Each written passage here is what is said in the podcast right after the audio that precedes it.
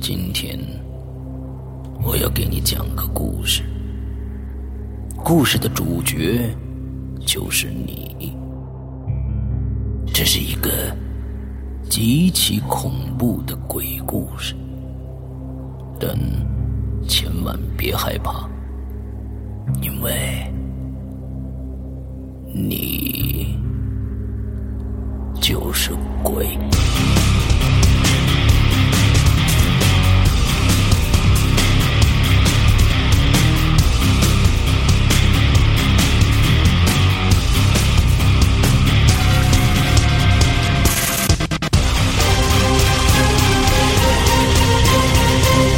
你现在收听到的是《鬼影在人间》。各位听众，大家好，欢迎收听《鬼影在人间》八一建军节特别节目，我是史阳。那上一集的结尾，孙一礼非常坏，打了一个非常大的扣子。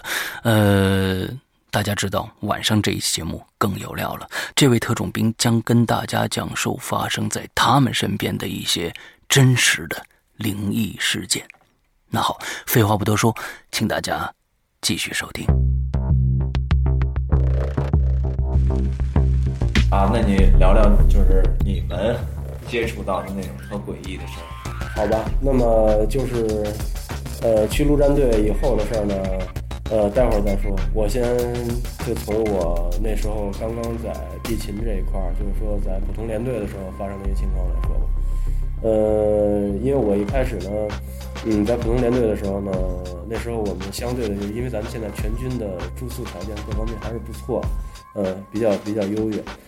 呃，那时候呢，我们经常会给一些呃，像机关单位啊，会给他们进行一些帮忙啊，比如说整理文件啊，或者说那个做一些其他的勤务工作。那么在当时，我那时候是跟我们的等于是。整个，呃，就是当时我们驻军部队，呃，最大的领导的司机是住在一个寝室的，啊，住在一个宿舍。那么这事儿呢，就是那天发生的啊。嗯，当时呢，当时我们这个这个班长呢，呃，他是我们的领导的司机，呃，有那么一次呢，是整个当时我们的地区呢下着小雨，呃，这个班长呢就想。呃，拉着我们的领导去这个我们山上的一个团去慰问。那么呢，我们这个领导呢，跟他一起开车，在当时那个那个条件，就是部队用车的条件下，就是开最早的吉普二幺二啊，小二幺二啊，嗯。他们到了山上以后呢，这雨呢下的就大一些了。然后我们这个这个领导就说，就跟他说，说你就先回去吧。然后三天以后呢，你过来还回这个咱们这儿来接我，呃，我们这个班长呢说行，说那您在这儿忙着，我们我就先回去了。他呢走盘山路一路下来，因为盘山路当时呢还没有什么灯光啊、路灯这类的东西，所以比较暗。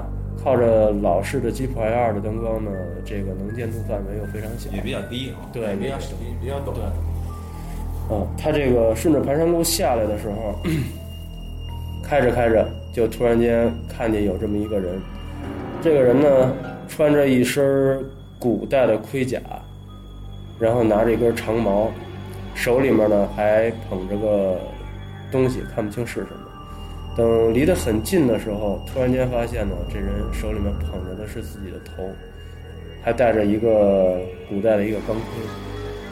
我们这班长就想，这肯定是遇见鬼了，然后一脚油门。就从这个呃这个拿着钢呃拿着头的这个人身上就压过去了。等回过头来再从后视镜看呢，什么都没有，因为幻想。对对对，幻想。吉普 L 二的那个后面的那个小车窗嘛，特别小，特别特别小的地方。但是他从后视镜、从后车窗找都没找到人。他想可能是刚才看岔了吧，就接着接着往山下开。但是这一路上心里就打着鼓，眼看快到山下了。这时候看见路边上站着一个人，这个人呢穿着一个蓑衣，呃，戴着个斗笠，也看不出来多大岁数。他一想，这下着雨呢，这么一个人在这个山边上，在路边在这等着，嗯，说不行，我就给他拉一段吧。他就他就是好心嘛，好心就要把他拉走。呃，车开到这个穿蓑衣戴斗笠的这人身边呢，这时候看见是一个老者吧，岁数应该挺大的，让咱们现在来说应该也就是，呃，六七十岁这样子。这班长呢就把这个车窗摇下来，那时候还没有电动车窗，摇下来以后呢，就喊一句说：“大爷，您上车吧，您去哪儿我给您带过去。”呃，这大爷呢也没客气，就要顺窗户进来。这班长一看，哎呦，真够土的，说这怎么连车从门进来都不知道？说您等会儿的，就把这个车门给打开了。把车门打开呢，这个这老头呢一看车门开了，还不从前门上。我们这班长一看不愿意坐前门，这是那就坐后面吧，就把前门呢又给带上了。带上了以后呢，又从车上跑下来，把后门开开，让老爷子上来了。上来一个了老头儿，对，一个老头儿，两个人呢，在车上呢，闲的也没事儿聊两句天儿吧。这班长就先发话了，说：“这个大爷，您这大晚上的在路边站着，您这是要干什么去？”这大爷就说了：“说我呀想上山看我儿子。”这班长就说：“说您上山看您儿子，说您儿子是干嘛的呀？”这老爷子就说了：“说我儿子呀是当兵的，啊，那个在当兵，然后呢，这不是约好了说，今儿这八月十五，说那个过来看看。然后我们这班长就说啊，说您儿子是当兵的，说啊，我们呢也有一个这个部队，嗯，在我们的一个下级单位一个部队，也是在也是在山上，说那我估计是可能是我们战友吧。”这老爷子呢也没应声。这班长一看俩人说着说着没话了，这班长就又接了一句话，说：“那个大爷，呃，您这这么晚了上去找他，说您儿子知道您上山吗？”这个大爷就说了：“说那个我呀，每年都是这个时候过来看他一眼。说为什么呢？说这八月十五啊，对于我们家来讲也是一特殊的一日子，啊，说呢不用约，儿子肯定等着我呢。”这个我们这班长就说了，说大爷以后这么晚的天儿，这就这种天气，这么晚的时间了，您可千万别出门啊！说刚才我从山路上下来的时候，就遇着不干净的东西。那大爷就说，那你遇着什么不干净的东西了？我们这班长就说了，说嘿，我刚才看见一个人啊，穿着这个一身盔甲，拿着根长矛，好家伙，手里头还举着自个儿的脑袋，戴着头盔的一个脑袋。这个这大爷呢，非但没害怕，拍了拍我们这班长肩膀，说：“小伙子，那是我儿子呀。”这我们这班长一想，不可能啊！说那分明就不是个人，怎么能是您儿子呢？那大爷说：“你看看是不是这样？”这个班长从后视镜一看，好嘛，这大爷跟他那儿子真是一家出来的，也手里面捧着这个脑袋。当时我们这班长就吓毛了呀，这一脚油门就直接把车开到我们营地去了，直接把大铁门都撞开了。撞开了以后呢，再回头看，这车座上一个人都没有，什么人都没有，根本就一切像没发生一样。进了宿舍，进了这个寝室，我们班长就开始往床上一趴。撅着屁股，脑袋扎在枕头上就开始哆嗦。我呢就问他，我说怎么了，班长？我说您这是遇着什么事儿了？他也不说。然后呢就一直迷迷糊糊，一直迷迷糊糊。我刚才给大家讲的这个事儿，是我们班长三天以后清醒了才讲给我听的。哎呦我天哪，都吓吓碎了。对对对，这真是要想起来挺可怕的，也是。呃，还有吗有啊，还有料还挺多对，这这种事儿在部队发生的就太多了。啊。嗯，然后呢，还有一个事儿呢，就是说，像我们部队吧，嗯，这种呃团以上的单位，那么一般就都会有女兵，比如说像通讯兵，还有医院的，呃，还有一些其他的一些机关兵吧。那么在当时呢，我们这个连队旁边，也就是说隔壁，呃，一侧呢挨着是我们部队的一个图书馆，另外呢一侧呢挨着就是我们一个女兵的这么一个连。呃，那么当时这个女兵呢都是通讯兵，那时候男兵见女兵那肯定是有好感的，在那个青春懵懂的年代嘛，然后这个大家情窦初开，啊，互相之间呢谈不上眉来眼去的哈，就是一种爱慕爱爱慕的那种一种感觉。呃，女兵呢也很少跟我们接触，我们呢也基本上没什么机会跟女兵接触，因为部队的纪律是非常严格的。那么唯一接触的机会呢，就是大家都会去图书馆，去图书馆去借书。呃，部队呢到了晚上九点的时候，紧急这个这个熄灯号一响，那么所有的连队就都要熄灯了。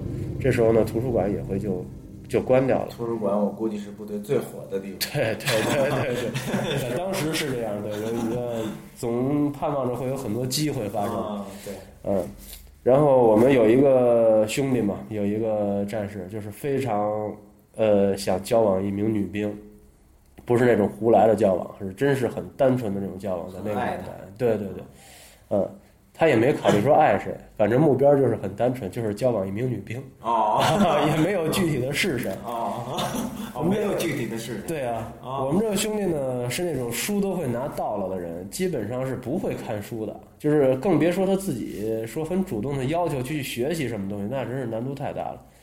但是那段时间呢，就老往图书馆跑。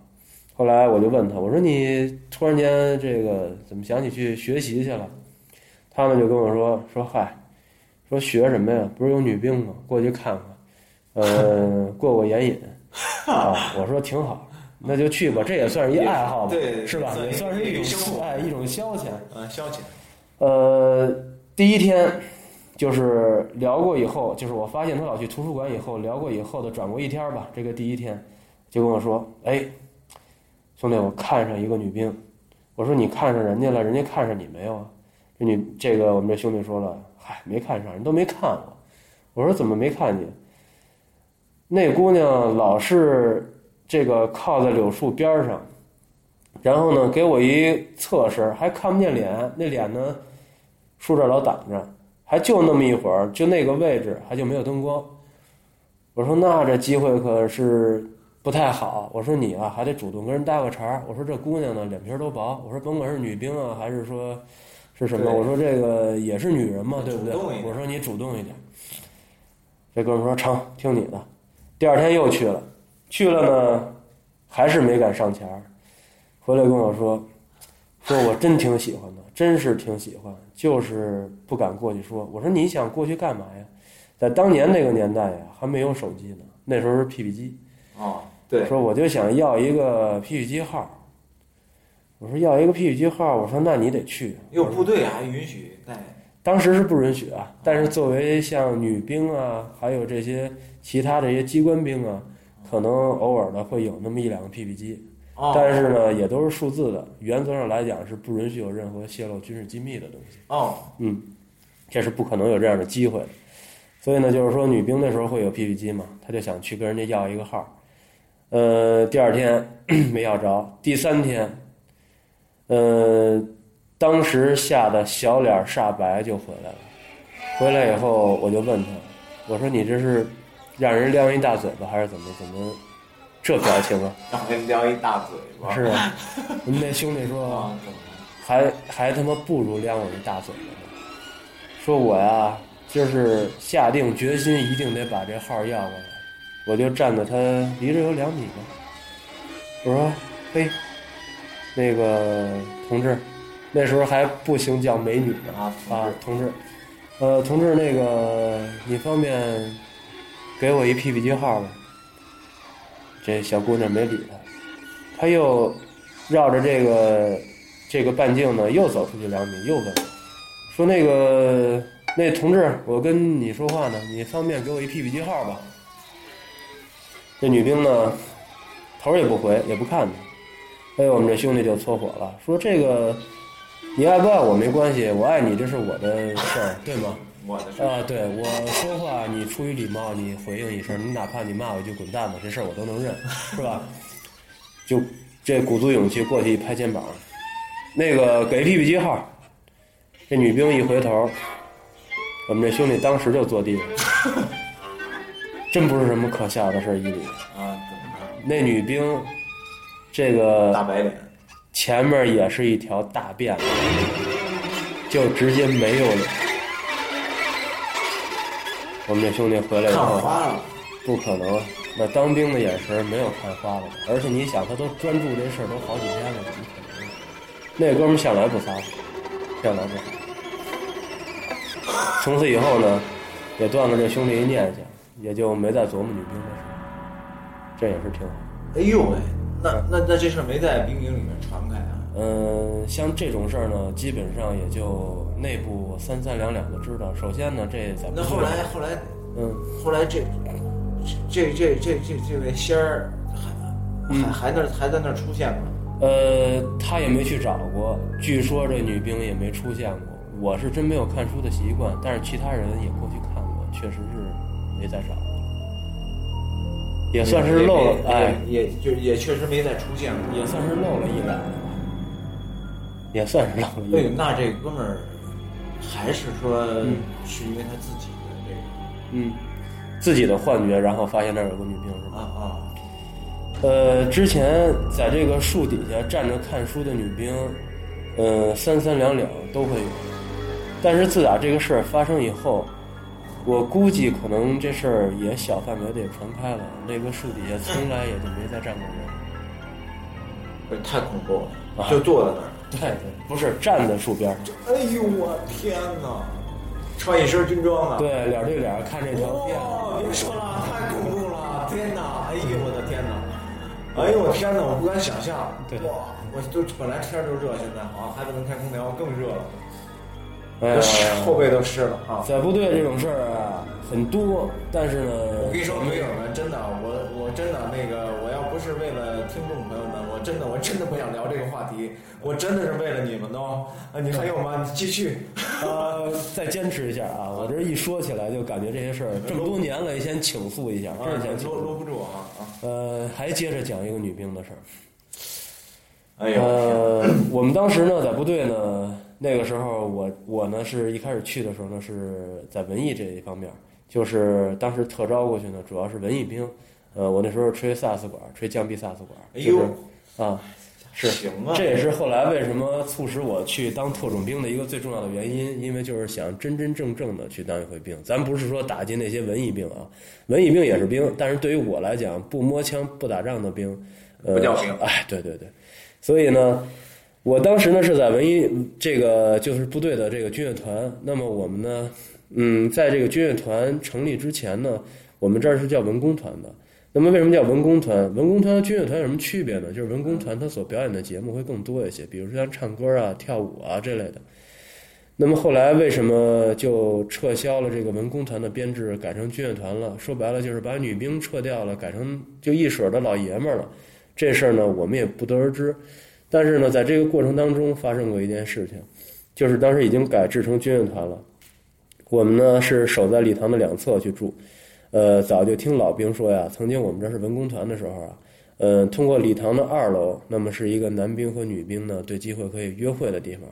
呃，虽然说也不一定乱来，有可能就是互相之间呢给点零食，呃，聊上两句提己的话，也无非就如此。但是呢，那确实是一个好场所，啊，呃，自打这个 这个文工团取缔了以后呢，就是改改制成军乐团以后呢，那个二楼呢也很少有人去，除了我们部队就是集体打扫卫生的时候会去，平时很少有人去的。那么我们基本上呢，就只有一楼有一个通道。那么一楼这个通道呢，就是我们礼堂的正门。部队的礼堂不知道大家都去过没有？都是那种，呃，就是礼堂最深处都是离地平面都是多少米的。那为什么是这么深呢？因为在这种大型的礼堂里，我们不但要有，呃，文艺节目演出啊，还有有时候会有我们的军乐团在下面去伴奏，那么底下会有一个乐池，那么乐池是非常深的，呃，也大概有两三米的这个高度吧。呃，会从地面上还走一层楼梯走到下面去。那么也就是说，在听众席上，就是观众席上是看不到乐池的。大型的礼堂可能在部队都是这种设置。对对对，那么那时候我们每天呢，呃，作为文艺兵的训练内容，那一定就是吹号打鼓了。别的士兵都扛着枪去靶场的时候，我们就会站在礼堂外面去训练。那么礼堂里面也不是不让进，嗯，主要是因为那个地方呢，因为一是太空旷了，第二呢，嗯，部队也是非常节约的，不可能说为了几个人去训练，把礼堂的灯全部都打开。那也就是说里面非常黑，嗯，很少有人会去里面。但是说句实在的，里面真是凉快。那时候我们那儿有一个战士，嗯，跟我是一个班的，他呢是主要是吹这个降 E 萨克斯管，呃，降 E 中音萨克斯。我那时候吹的是降 B 次中音萨克斯。那时候我们是一个班。那这个兄弟呢，山东人，个儿不高，在家里呢打爹骂娘，到最后是当地的武装部实在没办法了，说呢这孩子扔在这儿呢也是个祸害，啊，干脆就送到部队去，呃，给他锻炼锻炼，磨练磨练，嗯。小孩人性还是不错，就是这个脾气不好，呃，天不怕地不怕，跟这个部队的领导啊都能顶上两句的。嗯，他呢自己有一把礼堂的钥匙，那么同时呢，礼堂这边的一些设备设施的维护还有卫生呢，也就交给他了，因为他胆儿大嘛。这小子呢就习惯呢，习惯性的就是把礼堂的这个大木门打开。呃，部队的那种大木门，一人多高，将近有两米半、三米那样高的一个大木门吧。呃，打开以后呢，他就进去，从里面反锁，怕别人影响他。呃，进去以后呢，他就把门锁好了，就往礼堂深处就走。走过去呢，他就一人在礼堂的最深的地方，就是在根儿这块儿，嗯，去练号。呃。一直这么长时间了，他都是在那儿在那儿这样练号的。突然间有一天，我们就站在礼堂外面的这个门口这儿，正在吹号、聊聊天啊，休息休息。突然间，他就跑出来了，跑出来以后就一下就瘫倒在门前了，然后就用手不停的挠门，不停的挠门。呃，在里边不停的挠门。对对对，在里面，因为门被他反锁了嘛，他当时已经没有力量去站起来去开这个门锁。哎呦天哪！对，而且这个这个号，不管是萨克斯还是小号、长号、次中音，对于我们部队的文艺兵来讲的话，这就是我们的枪啊，那是轻易不可能是直接是扔在地上的。他当时是直接把号扔在地上，一把非常不错、很新的号，一把萨克斯扔在地上，然后就开始在那挠门。我们呢就趴着门缝叫他，那个门缝也很大，但是他肯定是出不来的，他就把门使劲推，使劲推。然后伸出一只胳膊来，就是人完全已经崩溃的那种状态。哎呦！后来我就叫他，我说小宝，我说小宝，你别慌，我说发生什么事儿了？你说。他就一边很慌张的用手不停抓礼堂外面的地，就是把手从门缝伸出来抓礼堂外面的地，一一边回头往后看。我当时就跟他说，我说后面什么也没有，我说你快跟我说怎么了怎么了？这哥们儿抓挠了几下就直接晕倒了。我当时第一反应就是赶快先把门打开，是是件关键的问题。可是门是他从里面锁的，部队的那种木的弹簧门是咱们很难，就是说给他给他踹开。玻璃敲碎了，人进去也把他也很难拖出来。所以我们唯一的办法就是得让他醒。他正好把手伸出来，我们就掐着他的虎口，然后去掰他的手指头，就反正是给他造成一些痛感，让他能清醒吧。一会儿长出一口气儿醒过来了，我就跟他说。我说小宝，我说这还有一把备用钥匙，我说你拿着这把钥匙，赶快把门锁开开。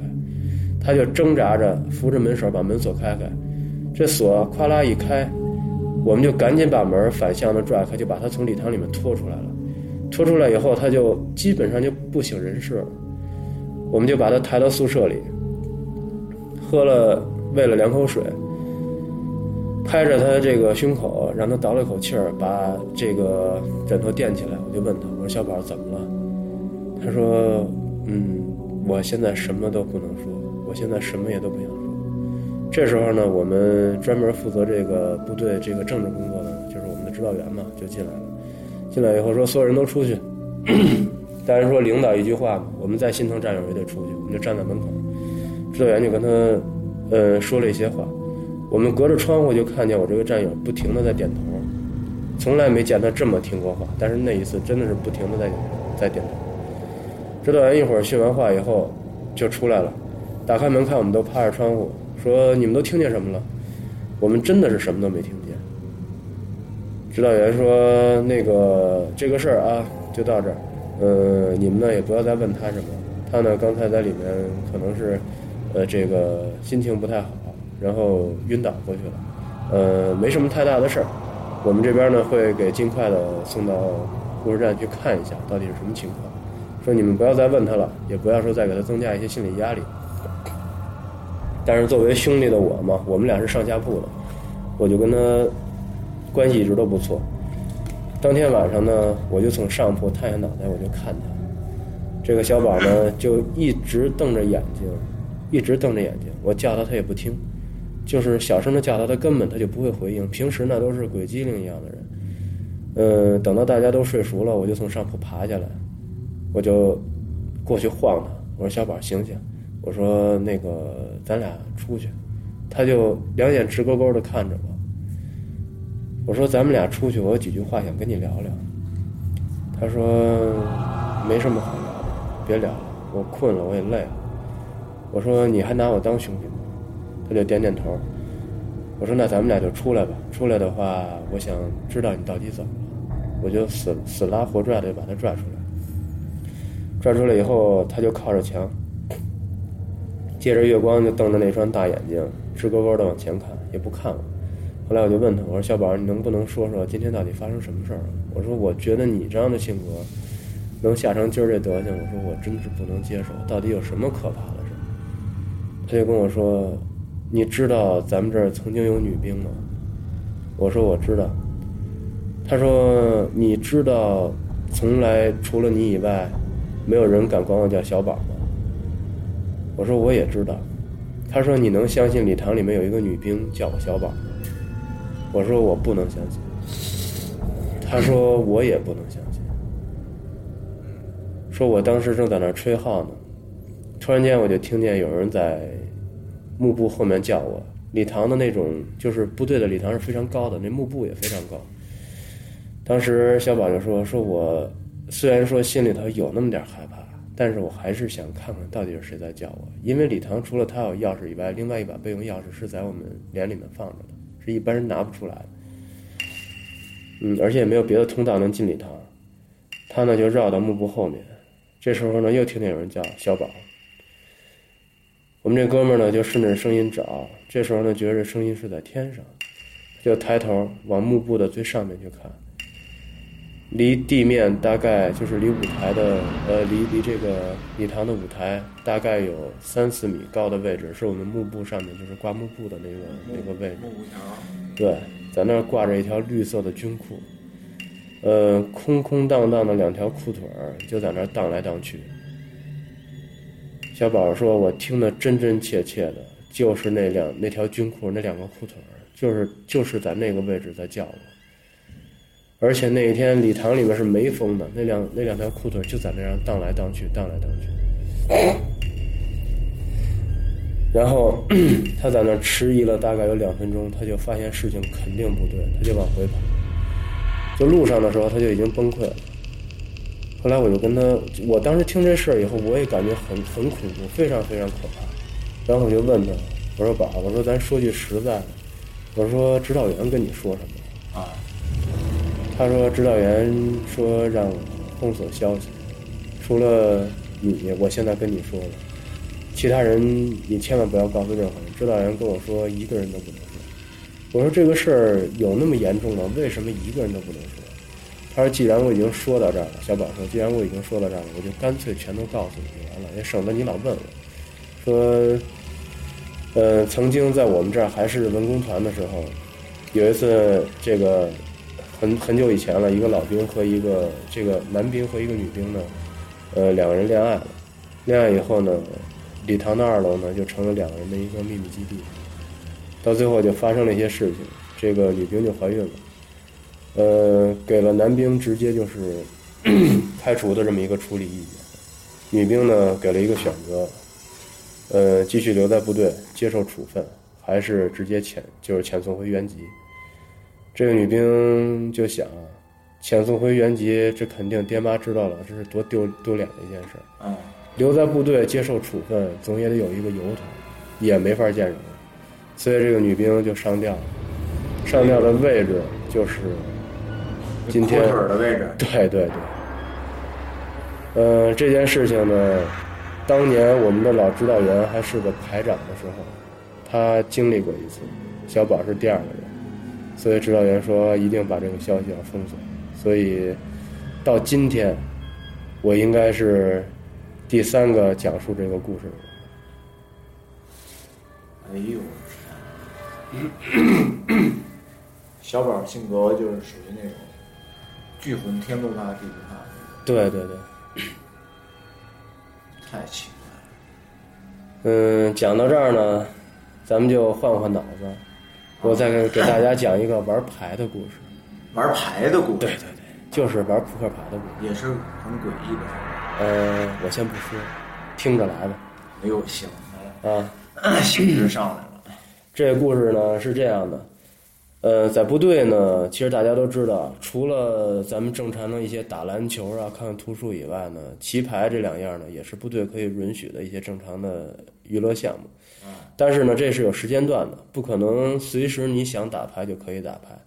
那么白天一天训练任务比较重了，晚上的时候呢，大家就会想聚在一起打一圈牌呀、下棋不可能了，那肯定就是打一圈扑克吧。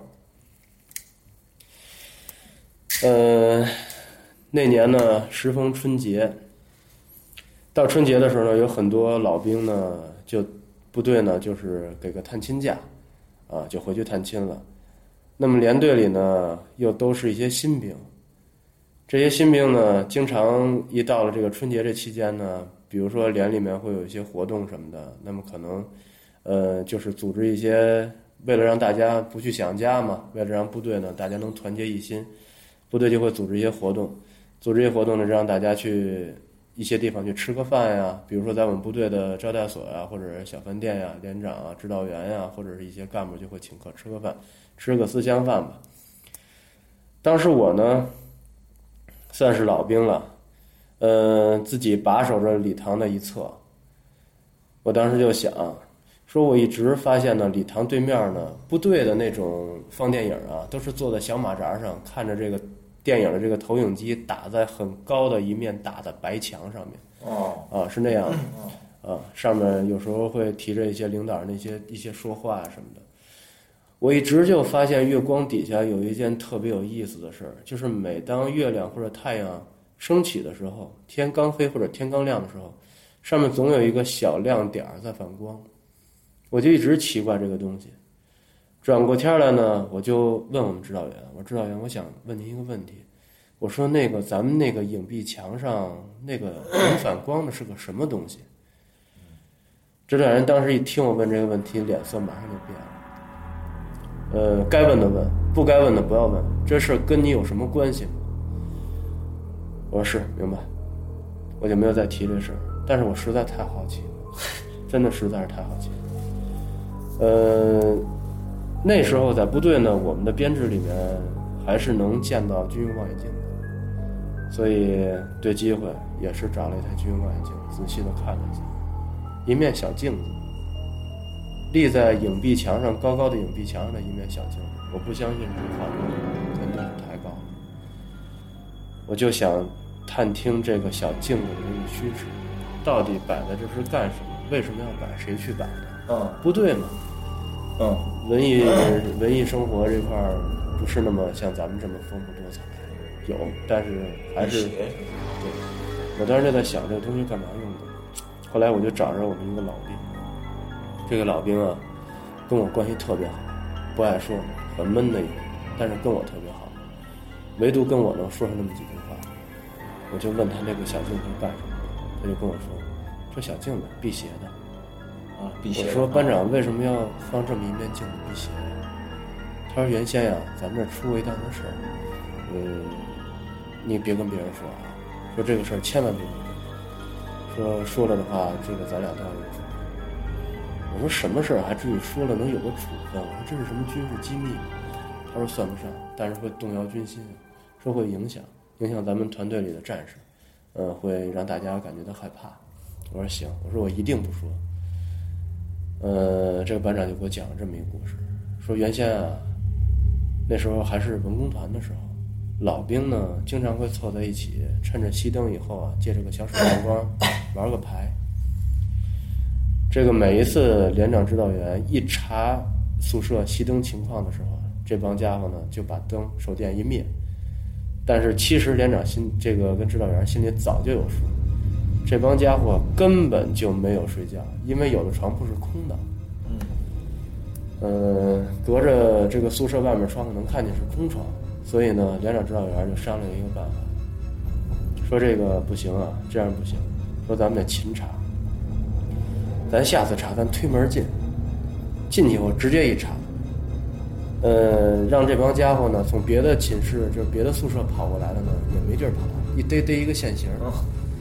后来这个连长和指导员准备查这个事儿的这个消息呢，就传出来了，大家就私下里都知道了，这几个爱玩牌的老兵啊，还是办不了，怎么办呢？他们就把这个窗户，只要是听见连长指导员的脚步，甭管是与不是，先往外跳，跳出窗户去，你逮不着我现行，这事儿就算过去了吧？哎，呃，连长指导员逮了几次，都顺窗户全跑了，那根本是查不着人。后来这连长指导员生气了，说不行，我们这个当了这么多年兵了，能让这几个兵给我们玩一玩了吗？这事儿绝对不可能。给他们调二楼去，把宿舍就给调了，调到二楼去了。这个宿舍调到二楼了，这几个爱玩牌的老兵全都调到一个宿舍了。哎，啊！那天这几个人又玩，又在玩。呃，突然间就听见皮鞋的响声，连里的战士都是穿着胶鞋的，啊干部会穿着皮鞋，有皮鞋就是领导来了。其中有一个战士一听，那反应快，推开窗户就跳出去了。他就没想起来已经搬到二楼了，跳出去以后就头朝下，当时就摔死了。后来从那以后，大家都就都会听见楼道里面、走廊里面，到了半夜的时候，有人扫地，有人在蹲。为什么呢？曾经我们有一个不成文的规定，发现有玩牌的，这个夜间不睡觉，你不是睡不着觉吗？我就让你半夜到。所以就会经常听见有人在扫地，在蹲地。这个事儿呢，很快一段时间呢，大家就淡忘了，因为这么多人，八个大老爷们儿住在一间屋子里，住在一间宿舍里，有点动静，大家也就不太当回事，也习惯了，因为没有发生什么事。那么这个兵呢，等于是也就没有，这个事儿呢也就过去了。多少年以后，又赶上一次春节的时候，老兵放假了，新兵去参加聚会了，这个连里面还是留着人去把守这个呃这个入口嘛，营营房的入口。这哥们呢，看着看着就有点犯困了，说回家回到那个宿舍里睡个觉。他呢就回到宿舍了，回到宿舍就听见这个有人推开门，吱呀一声，就是推开我们那个那个楼道的那个大门，木门嘛，带弹簧的，吱呀一声，他就一起身就坐起来了，就心想，这肯定是有人进来了呀，我得看看这人是谁。为什么呢？在这个时间段里要回来，一定是一群人，不可能有单独的一个人。而且这个人呢，进来以后，第一件事儿就是推开隔壁的那个宿舍的门，因为能听见那种，就是每一个班嘛，就是每一个呃八个人住的这种小班级的那个宿舍的门开的声音。这个这个人在问：有玩牌的没有？没人。砰，门关上。推开下一个门，有玩牌的没有？没有。砰，门关上。当时我们这个看守营地的这个这个战士，他住的那间宿舍是走廊最尽头，他就奇怪，怎么这个时候会有人找玩牌的呀？不应该呀，他也不敢出来，他就眼看着听着这个声音越来越近了，突然间，他就想起来，曾经有这么一件事儿，有一个士兵是因为玩牌摔死的。那么这个看守宿舍的人是谁呢？就是给我讲述这个故事的班长，因为他知道这个事情。哦，他当时就非常害怕，就藏在这个，嗯，宿呃这个部队的这个宿舍呢，呃都是上下铺，那么下铺的床单呢会垂下来，垂下里面会放一些胶鞋啊、脚壳之类的，但是里面空间还是很大的，藏上两个人没问题。他就藏在这个这个床底，他就眼眼看着、听着这个人越来越近，越来越近，马上就推完了这五六扇门，已经推完了，下一个门就是他这个门。哎呦天哪！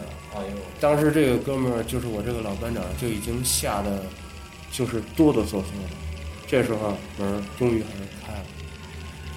他本能的第一件事儿就是想，因为推开以后没有人说话，他就想看看这个人也好是鬼也好是走了吗？他撩开这个窗这个床单儿看的时候，突然间发现有一个人是头朝下倒着在看。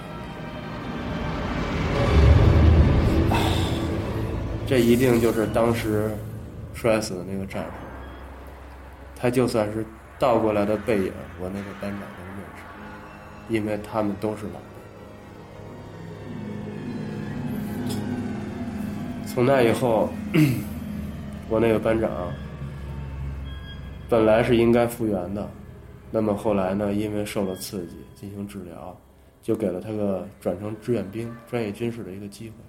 就吓出毛病了。对，呃，他本身专业非常好，所以我才有机会听到他给我讲这个故事。当然说后来发生了这件事情以后呢，呃，就在那个影壁墙上面放了一子，辟邪。对，这个事儿就没再发生，也就渐渐的就淡了。对，因为因为那个咱们做鬼影这种节目，我曾经看到过有这样类似的故事，但是，哇，这发生在发生在你的身边，基本上啊，伊利我就敢这么说，所有类似于这样的故事，百分之八十、百分之七十都是从部队传的，都是从部队传的。但是说后来可能又出现了很多这个真的我有点理解不了。我觉得部队是一个阳气多么旺的地方，那个气场有多么的强啊！部队啊，但是你得想想，咱们这个驻军的位置都是在什么安营扎寨的地方。对，但是你说部队这么多年发生了这么多这样的事情，所谓这些诡异事件，为什么没有真正的出过一些问题？虽然说有的人可能会吓出毛病，但是都是自己吓出来的。但是为什么没有真正出现过问题？我觉得最关键的一件事还是因为我们的领章还有帽徽，真的是非常非常有用的。曾经老兵讲过，咱们中国人民解放军领章上、帽徽上面的呃红的那个五角星，八一的五角星，全部都是用朱砂做的哦，，所有的领章和帽徽。哦难怪。对对对，但是我也是听听到的，也是个传说吧，都是用朱砂做的，据说是。哇，嗯哎呦，有意思，太有意思了。你说，嗯，还活在世上的你那个、嗯那个兄弟，他现在是是在做什么呢？嗯，他是在他的老家，呃，在做这个类似于像激光焊割设备啊这样的一个设备的一个生产。啊啊，做的很好。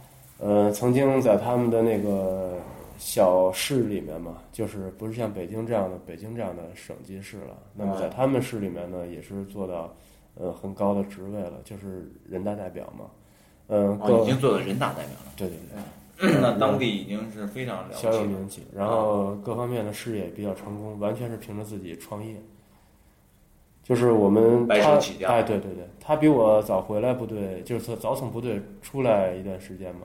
那啊，么当当时都是你们那个特种兵部队。对对对对对，嗯，都是因为呃，我说到这个人，就是当时在我那一次差点牺牲了的那个情况下，在背后拽了我一把绳子的那个人，冒着生命危险去拽绳子的那个人。那这个这个老大哥今年多大？嗯，他属马的，今年应该是比我大十一岁，嗯，比我大呃不是，你呃不不是往上大。属马的，那他应该是这个这个七八年的。对对对七八年的，那跟我等于同岁，差不多，基本同岁对对对啊比比比我稍微小几个月，对对对啊，就就是这么个年龄。小几个月啊，我以为没有没有，你那个推的太远了。啊，那在那个级别，当时肯定都已经是教员了，不是老兵了。对我啊对啊啊，我说呢，我说对对，咱俩是哥们儿，应该跟你是对呀。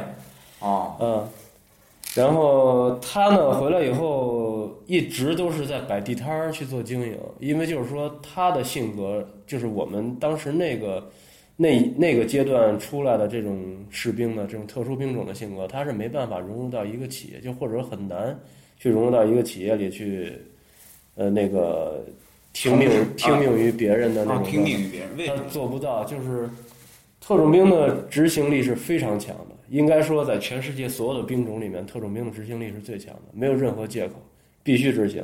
但是这里面有一个前提，就是下达命令的这个人一定也要说出来，就是所下达的命令呢，一定也得是完全可以实现的，不管说有多难。你如果要是成天的说那些不可能完成的任务，那么我相信特种兵再有执行力，那肯定会全折了。我们这个这个战友呢，他在他的就是曾经他也去企业也去面试过，但是他对于他的老板的评价，他没有很否定他，但只是就是说，嗯，可能我的能力胜任不了这份工作，因为他所让我去执行的事情，虽然我呃不懂这个行业，我认为可以执行，但实际上这个执这个这个事情，老板自己心里就很明白，这是不可能实现的。那么就是因为他是特种兵，所以要把这种不可能实现任务给他，让他让他去做。但是商业跟战争是两个概念，虽然商场如战场，完全不一样。啊，所以后来他就有点崩溃了，就等于自己创业。对，就自己创业，从摆地摊儿，在那种社大的社区里面去那个街心公园广场去摆地摊卖袜子开始做起吧。后来做这么大，对对对，一直在自己创业。当然说这个跟他这种军人的这种素质作风，还有他这种做事情比较严谨的这种这种态度是有一定关系。那他这都都很，就是到现在都很顺利。呃，也不是。那么在去年去年春节的时候发生过一档子事，嗯、太着急了，想去做一单生意。嗯、当时呢，银行那个时候就是他当地的银行跟他说说呢，让他把他所有的贷款就全部都收回来，那么把所有的他的抵押呢也全部都还回去。那么就是到年底的时候清一下账，说转年呢我再给你贷。我这个战友呢，当时就满心欢喜的认为银行呢转过年来能给他贷更多的贷款，他就可以把企业运行的更大。因为做这种像他们这种商业，肯定是需要大量的这个银行的资金做背景的。呃，做到一定程度的时候呢，他这个呃身边的大的客户也会很多，包括一些国际上的一些，比如像越南或什么的，跟他们合作关系也比较多。他原本呢转过年来以后，银行就会把钱重新贷给他，但是实际上银行就没有再给他放款。哟，呃，在这种情况下呢，他呢就是带着媳妇儿孩子，非常非常的窘迫。当时，因为他把他全部的资金全部都投入到他这个事业里面。厂子里面，对，然后在这个转过年来，像他的这种信誉度来讲的话，他答应别人做的事情，他是一定要做的，不管说银行有没有给他做资金支持。嗯，他就做了一件很失败的事情，就是把他的家里面的房子，呃，两所房子吧，全部都贷给那种类似于小额贷这样的一个小企业。呃，同时呢，也是孤孤注一掷的，就是把所有自己能投资到他这个生产里面的一些钱，包括借债，他就用各种方式想继续把他答应别人的订单完成。可是呢，这一下，呃，没想到对方呢，就是就是一档子生意，没想到对方也是一个不能说是骗子，也是有商业欺骗行为。那么我们这兄弟是太实在了，嗯、刨去房子没了，还借了一屁股债，同时呢还被小额贷的公司呢通过当地的黑势力去追杀他，就是追这追这笔钱，因为肯定不是咱们想象那种小本买卖，呃，钱也不少，追他。把房子贷给小额贷，对，然后把房子还弄没了，对，等于是刚刚还反遭黑道的追杀。对，就在春节的那个那个阶段嘛，就就等于是你看银行是年底把贷款收回去，他呢是就转过年儿来，就是还没有过春节，转过年儿来他去做这个事情。那么这些事情发生的时候，就是在春节期间，呃，带着孩子，带着媳妇儿是逃到宾馆里面去躲债。他不是欠债不还的人，但他当时真的是没有能力，而且没有办法，那边追得太紧，而且他一无所有，什么都没有，就这么一个情况，就是一夜之间，一夜之间，对，而且。他曾经是有一个专门生产汉歌设备的一个厂房，他还有一个培训汉歌嗯技术工人的一个学校，就是每年为他们市里面会解解决多少个下岗的这个员工。那么这个学校里的人发现他这个厂子已经不行了，扛不住了，就要跟他谈条件，说你把你的学校卖给我们吧，卖给我们，然后你自己就可以把债还清了，你最起码不会落一身债，你至少还是从零开始。等于是落井下石的去跟他谈这个事，所以当时他那边是压力非常大，就是一下从最高的地方就跌落到比打回原形还要惨，非常非常的那个窘迫的状态。嗯，从我这儿呢，当时知道这个情况，也是他给我就是微信上。当时啊，不是 QQ 上，那时候还没有太流行微信。QQ 上问了我一句，说那个手头钱富裕吗？嗯，呃，我相信他不是那种轻易能跟别张嘴人张嘴的人，而且只要是他张嘴的话，肯定是很难了。我也不必去问他原因，他用钱用多少，我知道数就好。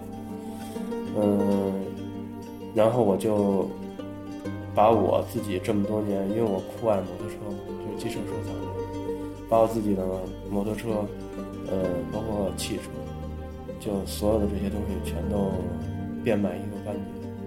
嗯，变卖一个干净。对对对，然后去去帮他，算不上帮吧，战友之间谈不上帮，就是去给他出这个钱。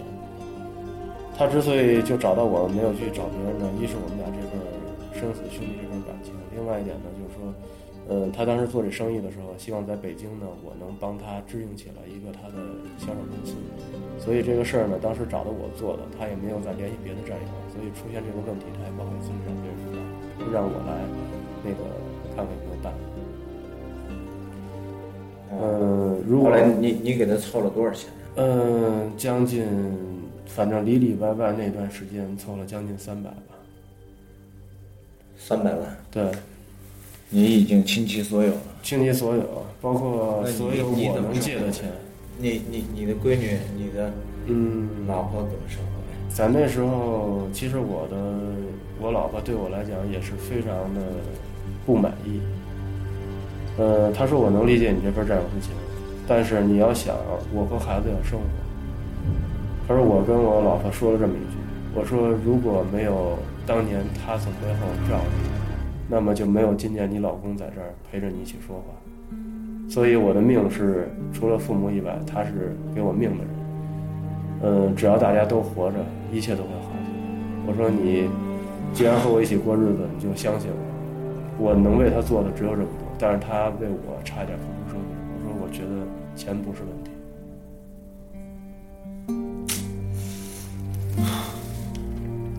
当然后来我老婆也完全理解了，还劝我说：“嗨，一个玩儿的东西，生带不来，死带不去。嗯，只要你别让我跟孩子睡水泥管子，这事儿我都能忍。”我觉得能娶到这样的老婆，对于我来讲也是挺感动的一件事儿。真的，我觉得，哎，这份儿战友之情的这种力量太大了，太强大了。当时这些钱呢，不能一下子全部都从银行转账，反正是中间遇到一些问题，但是我知道战友比较着急用，我就把我这钱呢给到我就是一块儿也是我们当兵回来的一个，就是也特种兵回来一个小兄弟，不是我那十八罗汉之一了，也是一小兄弟一直跟着我。我就跟他说：“我说老四，把这个钱送过去，我不管你用什么办法。”嗯，当时我呢是把所有的钱放在一个皮箱里面。我那个兄弟呢也没有问多少钱，我只是给了他一个银行账号。他呢去打款，这个钱可能一下转不出去，我不知道这银行是怎么样一个流程。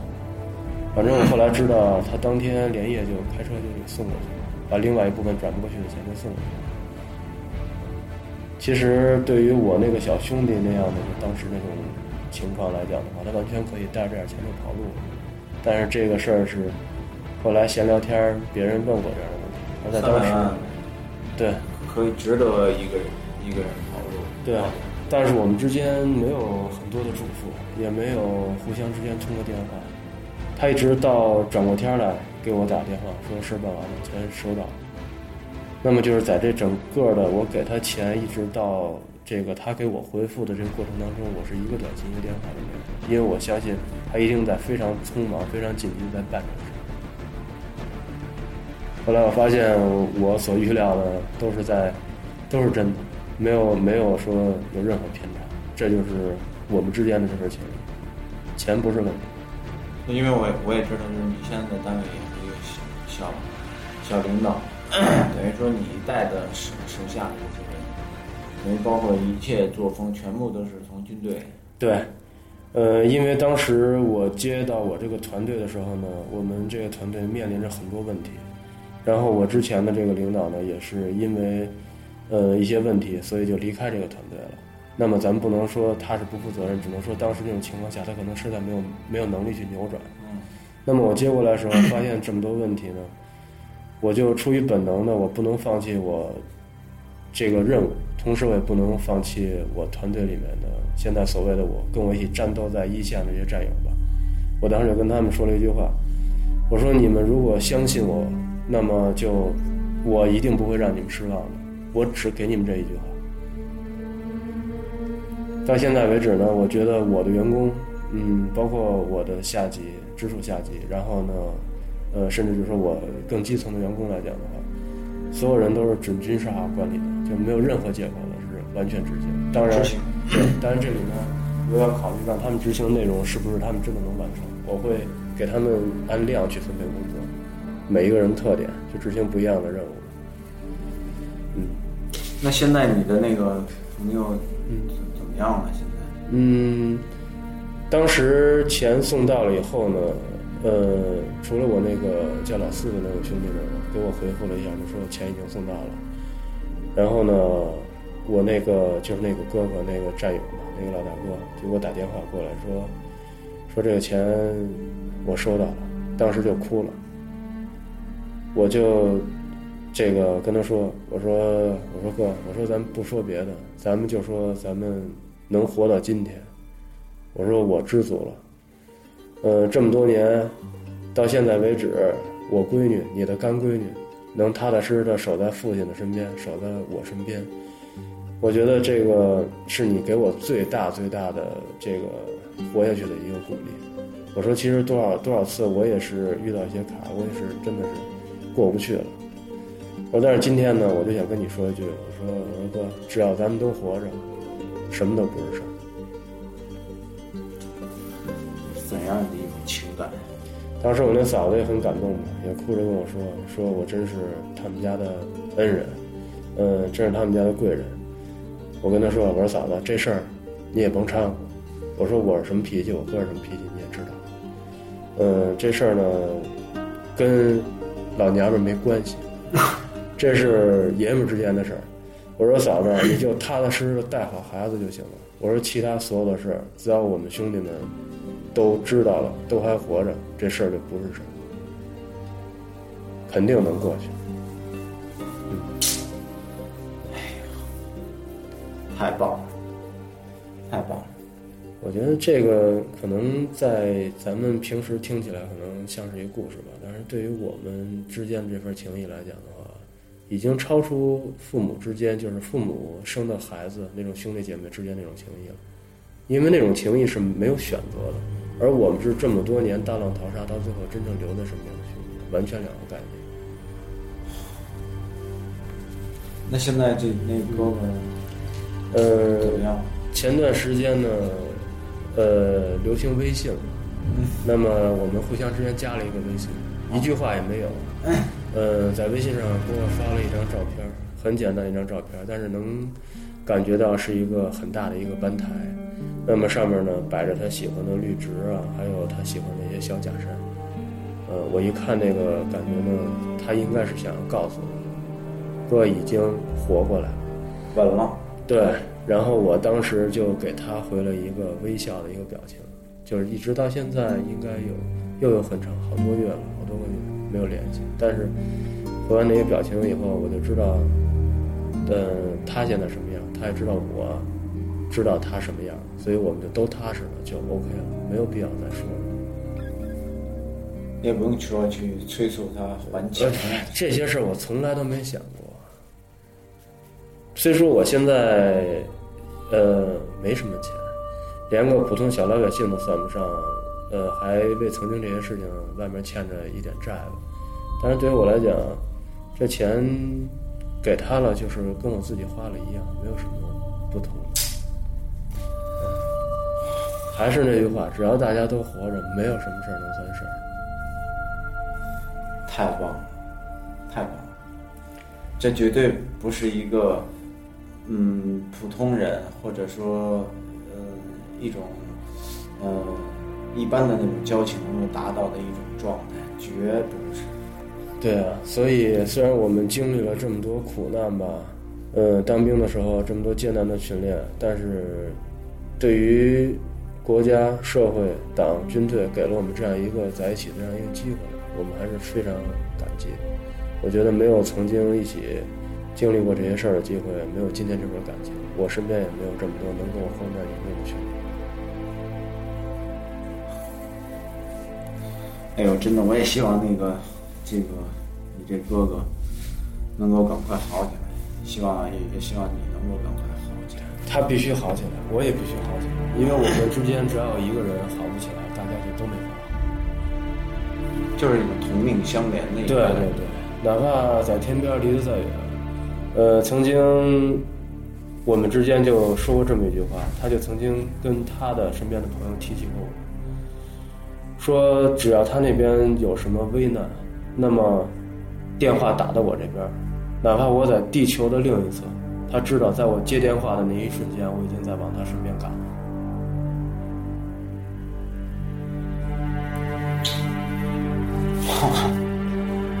我觉得这真的比任何这个故事、电影全部都精彩，太精彩了！哎，这就是我没有想到，我没有想到，特种兵的这种这种情感是这样，就是这种生死生死之交。就是说，如果当初，我也想问一个问题：如果当初也是共患难的兄弟，但是他没有这一把去救你的生命，他出现这种问题，你还会这样去不顾自己的一切去去去帮助他？呃，一定会的，因为打我们当初进入这个团队的时候，我们所秉行的一个宗旨就是绝对的信任。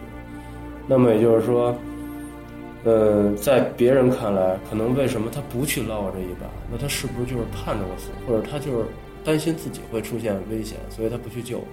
但是在我们心里，会给不会给自己找借口，但是我们一定会给自己的战友找上 N 多种借口，然后去想办法让自己，呃，去舍弃自己，救助他人。对，去去考虑到他为什么当时没有那样去做，他一定是有非常非常特殊的原因的，就是完全能够理解别人对我的这种不公，完全可以。太感动了，真的太感动了。我觉得现在的社会特别特别需要这个这份真情。就现在，我觉得呃，社会上很多人，这个都都是很多虚情假意，嗯 然后嗯，太多太多不真诚然后充斥着这个社会。呃，咱们自己给鬼影的这台这这档节目呢，我们在自己我们的这巴掌大点儿的这个地方呢，呃，我们全都倡导我们自己的这些朋友、这些听众，呃，都要向善，都要积极，都要快乐，都要健康。呃，但是今天能够听到你讲这些东西，我觉得我们真的是远远不够。我觉得，嗯，反正是这样，伊里，就是通过这档节目吧，我也，呃，通过您呢，嗯，结识您我靠啊，，咱哥俩就别您您不不不，现在咱们在录节目过程当中呢，我觉得出于对你行业的尊重，一定要用这个称呼啊，下来咱们是兄弟啊。呃，我曾经给我的团队呢总结过这么一段话，那么我呢也微信发到我的圈子里，我的团队呢也非常受鼓舞。我也想呢，就是跟大家一下分享我这个对于特种兵的一种感情。好好，啊，那么我这段话写的是，我曾经很认真的分析过。来，你冲这个话筒这边。哦，好吧。呃，我这段话写的内容呢，是我曾经很认真地分析过特种兵为何拿着高薪，拥有着全军最高的荣誉，被世人传说，被同行羡慕。首先，他们付出了一逾越生理极限的煎熬；二为团队付出生命的决心；三绝望中创造希望的心态；四绝对的信任与宽容；五没有任何借口的执行；六过失中完全的承担。同时，他们也默默地接受着：一，十个人完成一百个人的工作量；二，任务中不定额的伤亡指标；三，为荣誉付出生命的委屈；四，瞬间承担陌生工作的压力；五，不被公布的任务结果。所以他们与众不同，就像今天我们所有的兄弟一样。太不一样了。那我我也挺想问这样一个问题，就是说，呃，你们秉承着这种这种特别高尚的这种呃行为，那你们自心自呃内心深处，呃，包括受到一些委屈啊也好等等的吧，嗯，呃不如意也好，那你们会觉得很快乐吗？会，呃，我们没有从佛教、道教以及其他的这些教派上去考虑这些问题，从我们单纯的特种兵的角度上去考虑，呃，所有的事情一定要经历过艰难，才会有真正你想达成的结果。因为我们所有执行的任务，没有一件事情是不付出血和泪的，所以这样的代价对于我们来讲不是委屈，而是成功的一个前奏。完全是这样考虑。对对对。我觉得今天这档节目做的太有意义了，我觉得太适合听众。我希望有更多的听众来收收听这期节目，因为我觉得当今社会太缺乏这些东西了，这些信念，我觉得可以称之为是一种信仰。嗯，没错。呃，说大了吧，忠于自己的国家，忠于自己的军队；说小了，忠于自己这份情谊，对得起自己的这份良心。太好了，太好了，那个非常感动。我现在听完你说的之后，我久久还不能回到一个很很正常的一，直还沉浸在你的那些画面里面，那些当时的那些情景里面。呃，让我平静一下。呃，那我觉得今天这个节目呢，咱们就到尾声了。然后特别的开心，能够约到我这个兄弟，能够来给咱们来做这期节目。我觉得这对我们的听众是一个绝对的福音。然后，嗯，你也跟我们的听众再说两句话吧，好吧，给他们一些祝福。好的，呃，也谢谢大家呢，听我这儿絮絮叨叨这么长时间。呃，有吓人的故事呢，也有我们这些感人的这些故事。嗯，希望大家呢，在今后当中呢，要对自己、对身边的人都有这么一份信念。而且，我认为好人还是很多的。在今后出现一些危机的情况下，嗯，你们一定要坚信，还有曾经我们这些很多的特种兵就在你们身边，随时随地的愿意为你们付出生命。